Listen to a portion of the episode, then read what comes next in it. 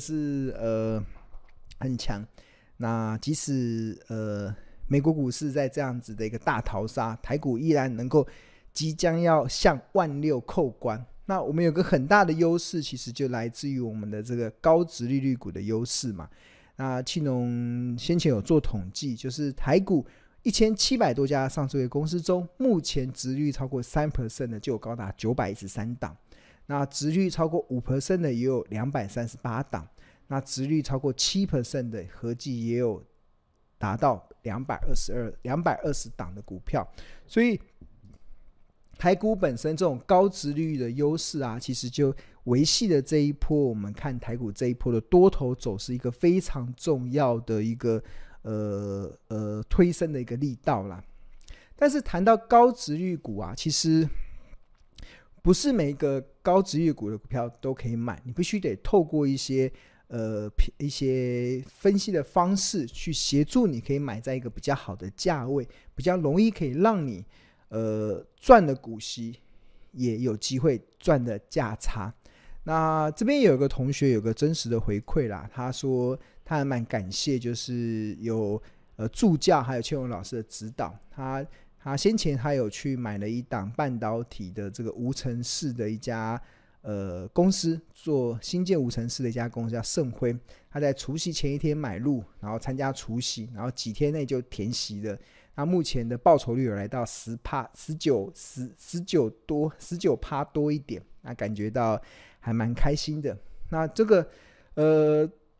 高殖利率的股票啊，其实你只要进场的点够漂亮，那基本上其实就我过去的自己的经验啊，是从来没有赔过钱的。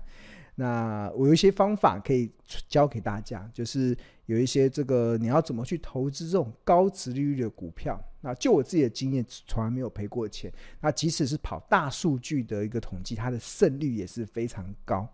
那这个所谓的高值利率的股票啊，其实它要怎么去做投资啊？其实，呃，有我在我的前一本著作，就在我的前一本著作《十二招独门秘技》，然后。找出标股基因的这一本著作中，那有十二招嘛？那其中的第十一招啊，我有一个很高胜率的一个策略，叫做存股圣经。它真的可以帮助呃许多的投资人，即使你是投资的小白，真的也都可以很轻松的不看盘都能够有机会的获利四十 percent。那这是一个我觉得可以分享给大家，而且我也在很多的地方不断的分享。如果你是一个有志想开始学投资的人，你可以先从这一招好好的切入。尤其现阶段这个时候更适合，是因为我们台股有非常多高值域的股票，尤其在去最近要开始公告股利了嘛。那股利新的股利公告出来之后，你就可以透过新的股利去重新的拟定这个买低卖高的价格的策略。那这个是一个非常有用的一个。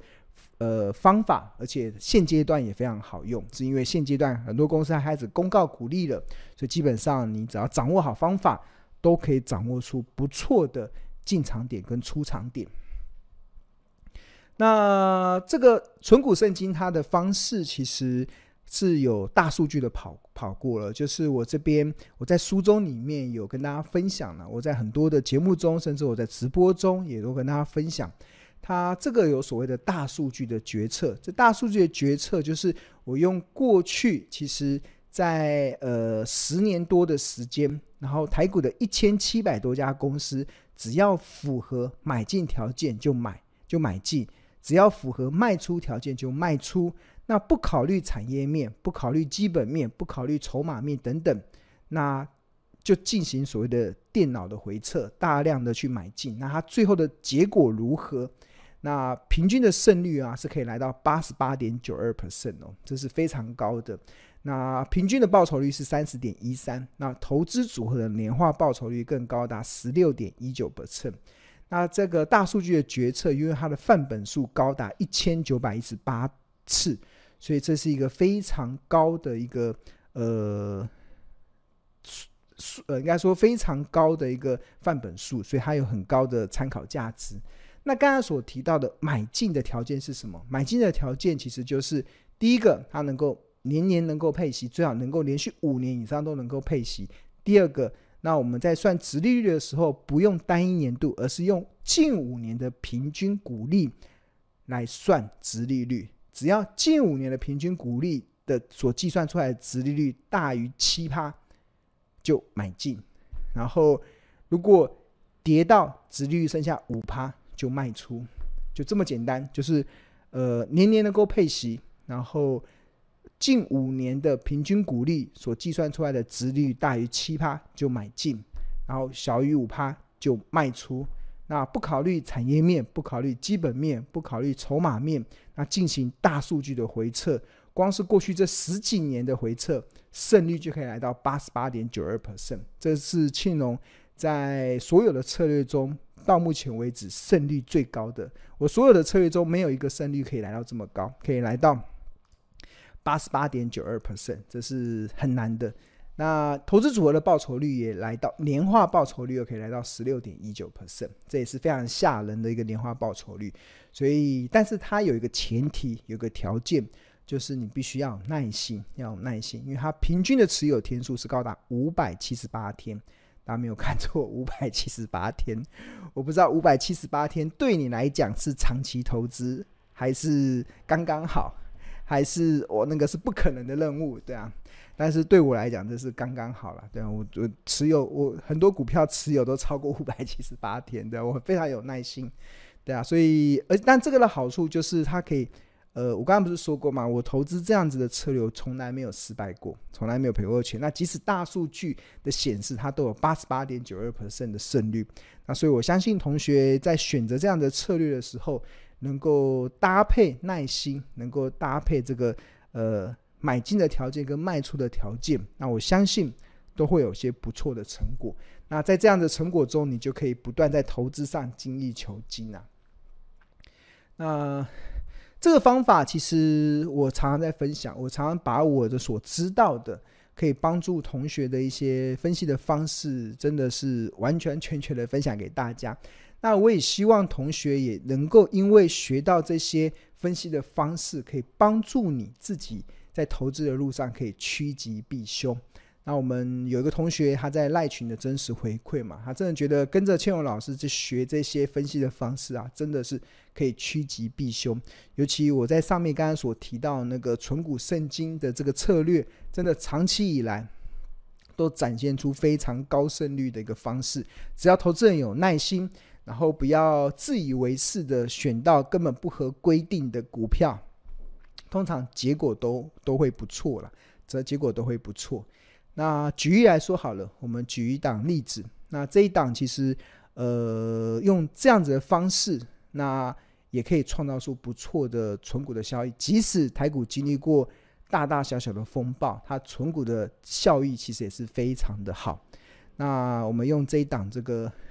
二零六五的四风，这个世丰是做什么？它是做螺丝的。它大家不要小看螺丝哦，台湾的台湾的呃台湾之光的产业啊，大家不要认为只有半导体产业，不要认为只有什么自行车产业，不要认为这些纺织产业。其实螺丝啊，台湾的螺丝，那螺丝哦，它是那种就螺丝，对啊，螺丝需要用螺螺赖把去把它拴紧的这个螺丝。其实也是台湾之光的产业哦，就是我们在全球的供应链中扮演着非常举足轻重的角色的地位，对啊，不要小看台湾的螺丝产业。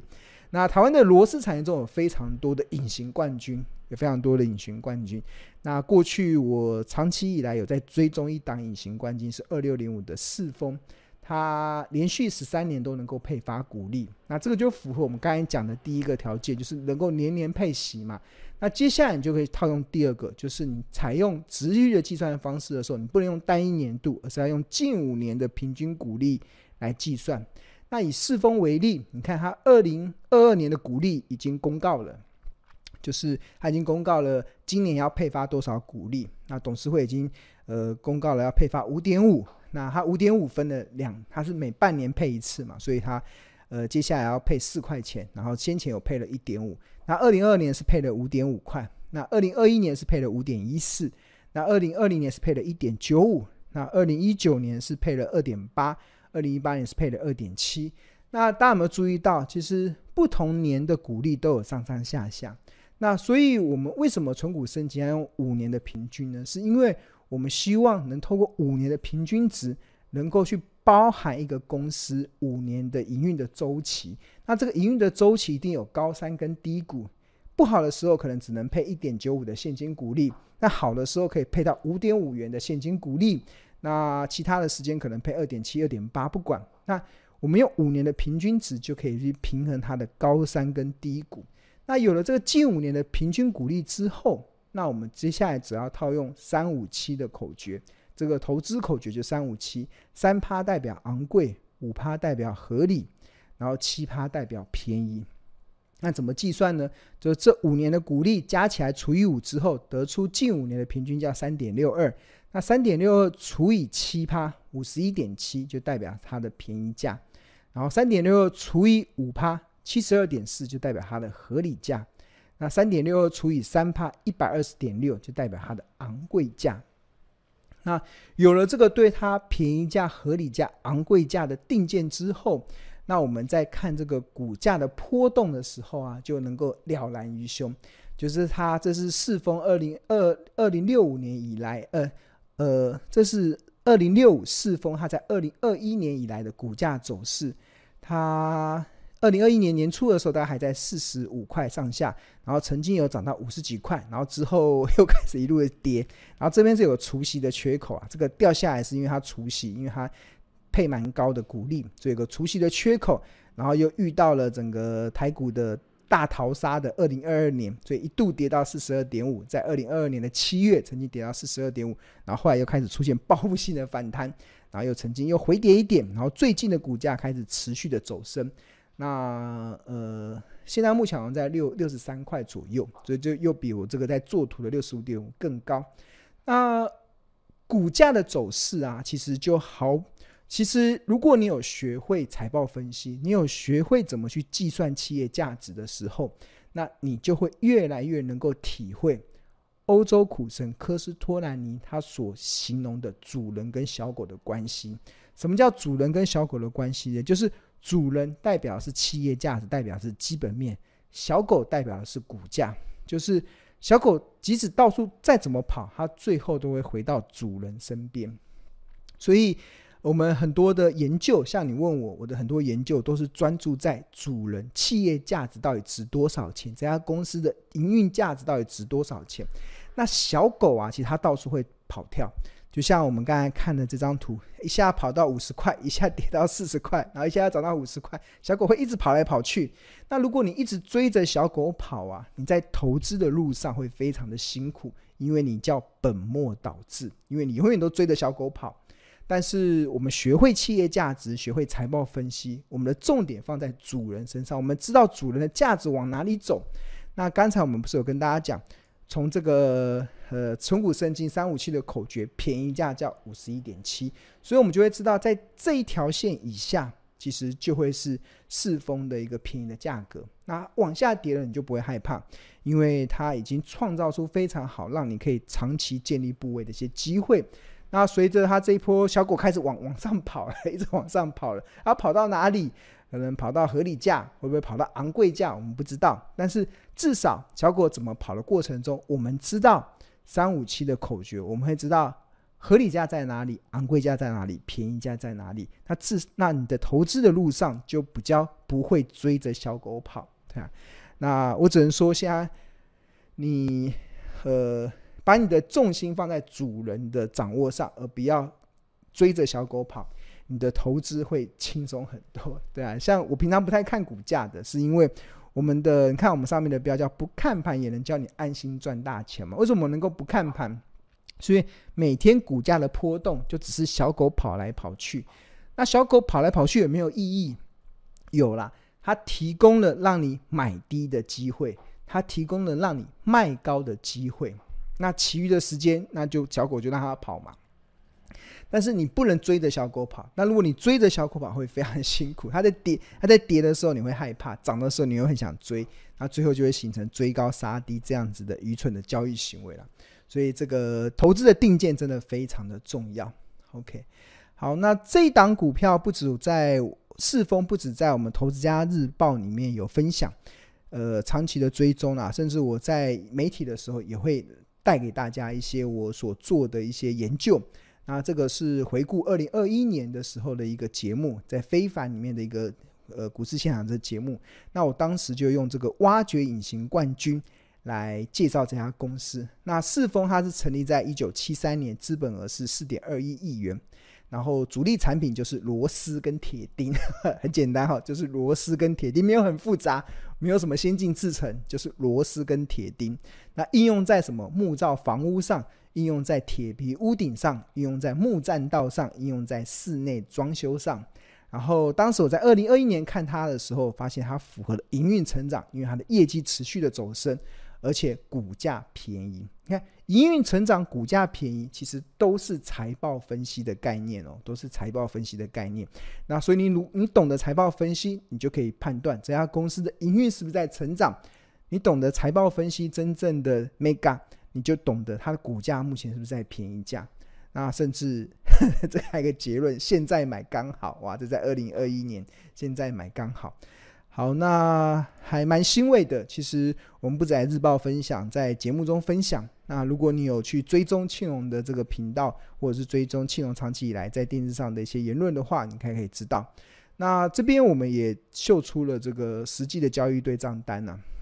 在二零二一年的时候，呃一月的时候，在四十六块买进三十张，然后呃哦不止哦三十五张，然后二月三二零二一年的二月二十三号又再买进。五张在四十五块这个价格，然后一共买了四十张，然后经历过二零二一、二零二二，然后二零二三年这段期间呢、然后他会配发股利嘛，所以光现金股利就领了三十三万，然后他随着他这一波的股价一路的在往上走，那到目前为止这个价差的不价差的获利也来到九十二万。那目前这一档的累积的获利已经突破一百万，来到了一百二十五万。那换言之，这个从二零二一、二零二二存股这两年多以来的存股的报酬率，其实已经来到了六十八 percent。这已经来到了六十八 percent，这是一个呃，对我来讲就是中规中矩的 报酬率啊。这基本上，呃，挖掘隐形冠军，然后找财务健全好、营运成长，然后股价便宜的，然后加有耐心，然后去持有它。啊，终究小狗会回到主人身边，那就会有这样子的不错的报酬。好，那谈到了这样子隐形冠军啊，谈到的这样子就具有营运成长、股价相对在便宜的公司啊，那庆农跟大家推荐，其实跟大家报告啊，不是推荐，跟大家报告，我们在二就在今年的四月二十号礼拜四的晚上七点半到九点钟，我们会举办一个。呃，同学会日报的同学会，那我们的主题叫做“挖掘兔来运转的好股票”，对啊。那我们采取实体跟线上直播的两种方式。那实体，如果你方便来现场的话，你可以来台北市的商周书房这地方，它在行天宫捷运站附近。那如果你不方便来现场的没关系，我们也有提供线上的直播的服务，你可以观看这个庆荣在这个一个半小时中跟大家分享的挖掘兔来运转的好股票的这个主题。那影片。在线上观看的，或者是来参加直播的，你这个影片都可以重复观看九十天。所以你即使在当天不方便来看的，或那个时候有事不方便来看的，你都可以在事后九十天可以来重复观看，而且无限次的观看。所以这是一个蛮蛮蛮有意思的一个主题啦。然后这个日报同学会啊，目前如果你是我们两百四十份投资家日报订户的朋友。你就可以免费的来参加，可以免费的报名参加，可以免费的获得。那我们的日报每份只要四十元，你可以扫描这个 QR code，就可以进入到订购的网页，或者是在上班时间拨打订购专线零二二五一零八八八八。那我们每天的日报就有四大核心的内容嘛，投资家观点、企业动态、入门教学、口袋名单。那最近的日报会开始介绍，就是。高关于这个高值率的股票，然后它符合存股圣经，然后我们再看产业前景也相对较乐观的一些标的，那就提供现阶段的投资人，在你可能指数已经快来到万六的时候，你看到很多的股票都涨上去的时候，你想要买股票又心惊惊的这一批投资人，有一个可以让你或许是可以安心赚大钱的一些选择。那这个就是提供高值率的股票，然后营运成长。然后我们也会不止在讲座中分享，我也会在接下来的投资家日报中跟我们的订户来分享我的一些研究的心得，希望能够帮助大家在茫茫的资讯的股海中能够找到一盏明灯。好，那关于投家日报，其实有蛮多同学的回馈啦。啊，其中有一个同学的真实回馈，他真的还蛮开心的。就依照着庆勇老师常讲的“买低卖高”这样子的价值投资的节奏啊，那他跟着庆勇老师的日报的分析，然后用真实的获利来累积经验，然后来强化信念。啊，这是一些同学的心得啦。就是很多同学在听到了我讲的一些投资的方法的时候，他可能一开始。还没有这么强大的信念，但是他透过订阅《投资家日报》，然后看庆荣老师每天的分析，然后透过一些实际的案例，然后让他累积的一些经验，他最后他就能够快速的强化他的信念。那他相信他未来的这个获利啊，一定会加大这个超额利润的报酬。这这是我们同学的回馈。那当然，另外一个同学也回馈了，就是他真的非常的，我们的群组里面都会分享。同学的一些学长姐的一些经验嘛，然后他真的再一次的体验到，就是很多时候股市的大跌啊，会给一些信心不足的同学一个很重要的洗礼。你只有经过这个洗礼的过程，你就能够更加的强化我长期以来不断在宣扬的一些投资的信念。就是如果市场永远无风无无云，而风平浪静。那你永远不知道庆荣庆荣常讲的这种买低卖高，讲的这种价值投资，讲的这种主人跟小狗之间这样的譬喻是如何的，呃，可以运用在你的投资上。如果都是风平浪静嘛，那只有经历过市场的洗礼，那才能够强化你的投资的信念。啊，我还蛮开心的，在过去这一年以来，有这么多的同学，其实跟着我们这样子的一个经历过台股的大风暴，然后迎接呃今年的这样子的一个兔来运转这样子的行情。那我们相信，我们每一次这些成功的经验，都可以不止复制在下一次的呃呃选股上。然后我们也希望能够教给大家，自己透过这些成功的经验去。找出自己可以在股市源源不绝可以当提款机的一些重要的方法，找到适合自己的方式，那自然而然你就可以迈向一个比较好一个财富自由的一个目标迈进。哦，现在九点二十二分了，唉，实在不想结束今天的直播，然后去看已经落后这么多分的中华队，不过还是得面对现实。好。我们现在来开放同学来问问题，然后，呃，同学有什么问题的，可以在这个聊天聊天室里面，然后来提问。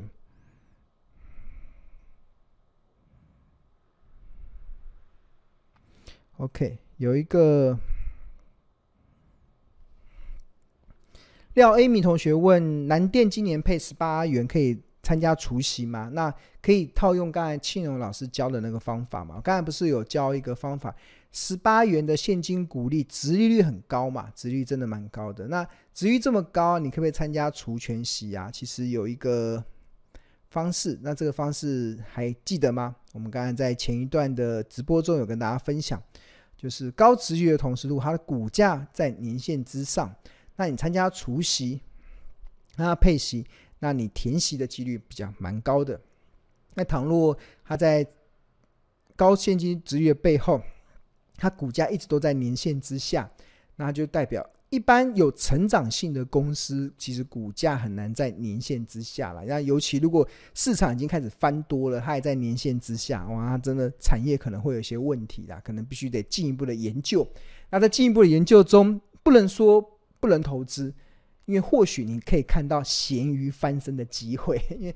因为市场大家还没看到它咸鱼翻身的机会，所以才可能造成它股价在年线之下。那那个思维又不一样哦，咸鱼翻身有咸鱼翻身的思维，那你找产业的转机有产业转机的思维。但是我们单单纯纯用高值利率这个的角度的时候，因为既然投资高值率，你就希望能够安稳嘛，在安稳的过程中，你必须得搭配一些产业还能够不至于太差这样子的条件。那产业前景不至于太差，它至少会反映在它目前的股价至少在年线之上，因为年线啊，就是过去一年的成本线，你不能跌破嘛。因为年线通常会是多头的最后的防线啊。如果你连最后的防线你都守不住的话，那你产业可能就会有一些问号，要去进一步的研究啊。那进一步的研究。也也也不也不是说不好，有些高殖利率股股股票，它股价跌在年线之下，但是你透过产业的研究，发现它有转机的题材，哇，那那那个报酬率就不得了了，是吧？那我们这边就只是提供一个一般的投资人，即使你是投资小白，都可以很快入手的一个简单判断的标准，所以呃，这个廖一鸣可以试着用用看这样子的方式。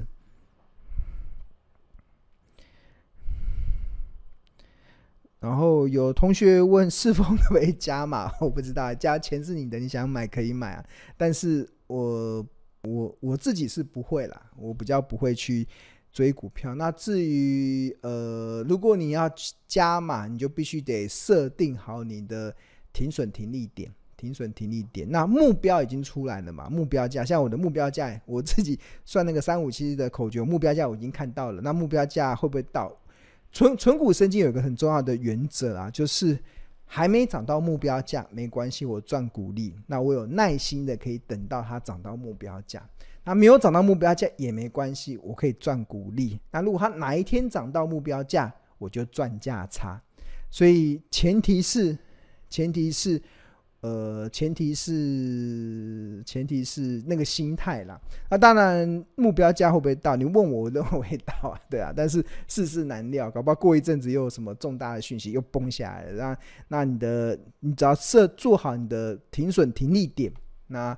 任何的价位都可以买，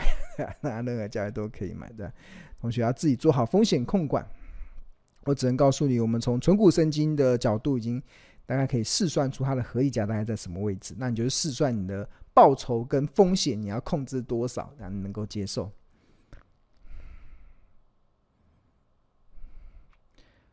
然后陈俊宇同学说，建立核心持股的核心持股的股票需要考虑什么？通常核心持股一定是建立在。这家公司我看得到它的成长性，那这个成长性是至少呃三到五年内，我都可以觉得它有成长的机会，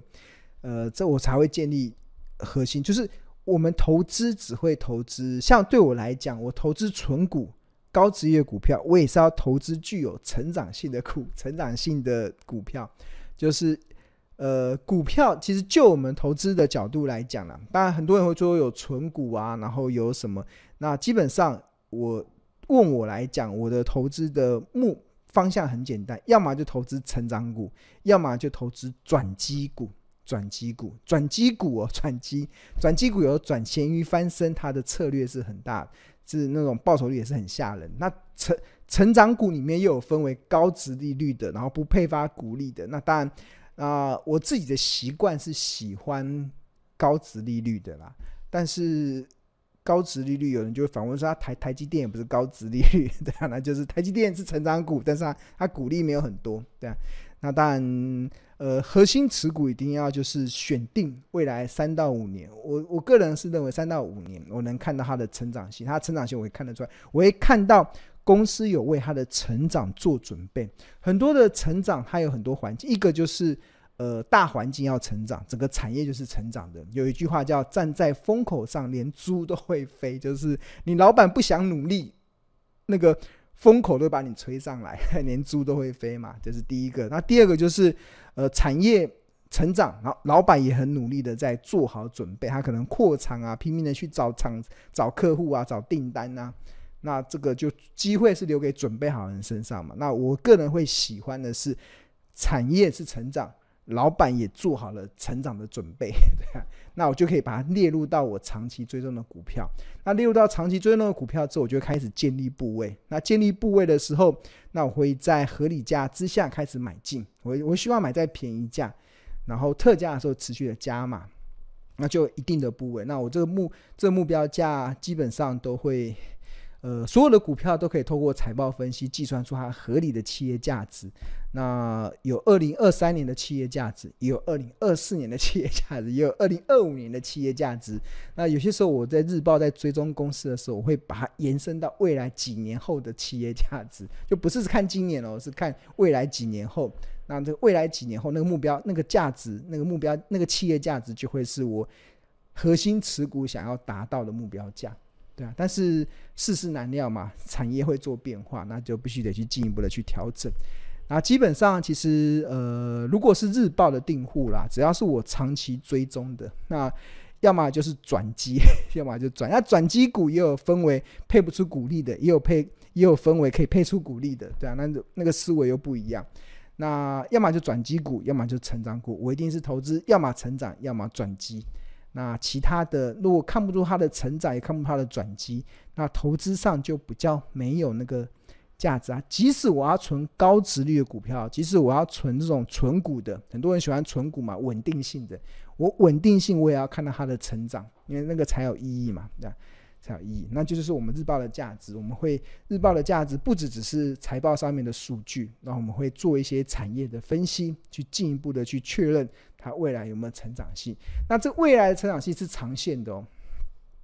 而不是这种三个月、半三个月或半年的一个营运上的高低的起伏。就像我刚才看聊聊天室里面有同学有问，有一档半导体的设备公司嘛，它的前景有没有改变？一家公司的前景不会。一次法说会或者是一个呃半年内的营运的转变而出现改变，就长期的趋势是不会变的。那它短线上会有起起伏伏，那只要长期的趋势没有改变，那你长期的目标就不会太大的变化。那中间有一些起伏，就只是可能原本呃营收发生的时间可能在递延一阵子。就我刚才像那个四，刚才不是有举那个。螺丝的那个四风嘛，它的营运起来的时间也比当初预期的还慢嘛，对吧？公司会针对到国外设厂，有一些产能扩充的困难度，对啊，都有一些要调整的，所以就，但是重点是那个长期的趋势没有改变，那那个股的短线的营运就平常心看待就好。好，投资要把眼光放远，你的心就能够定，心能够定。那你的绩效表现就会好，对啊，就不会跟着市场这样子追着小狗跑。好，那我们今天就到这边了。